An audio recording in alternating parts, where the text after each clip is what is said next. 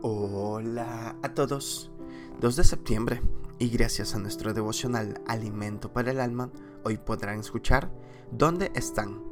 Lectura devocional sugerida es 1 de Tesalonicenses, capítulo 4, del verso 13 hasta el 18. Nos dice su verso 18. Por tanto, alentaos los unos a otros con estas palabras.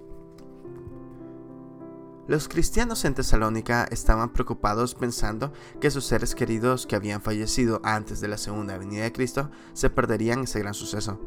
Pablo los consoló y animó diciéndoles que ellos estaban mejor que nosotros y que serán parte de esos eventos escatológicos.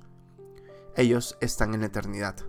Ya calificaron, no son tentados, ni experimentan tristezas, ni dolor, y participarán de los eventos de la segunda oportunidad cuando resucitarán con un cuerpo glorificado.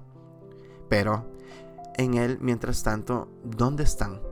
No conocemos el lugar geográfico, no sabemos en qué lugar del universo está el cielo, pero sabemos por las escrituras que los salvos disfrutan de un lugar maravilloso en la presencia del Salvador. Esto es lo más importante y que nos debe llenar de esperanza, pues un día nos reuniremos con ellos.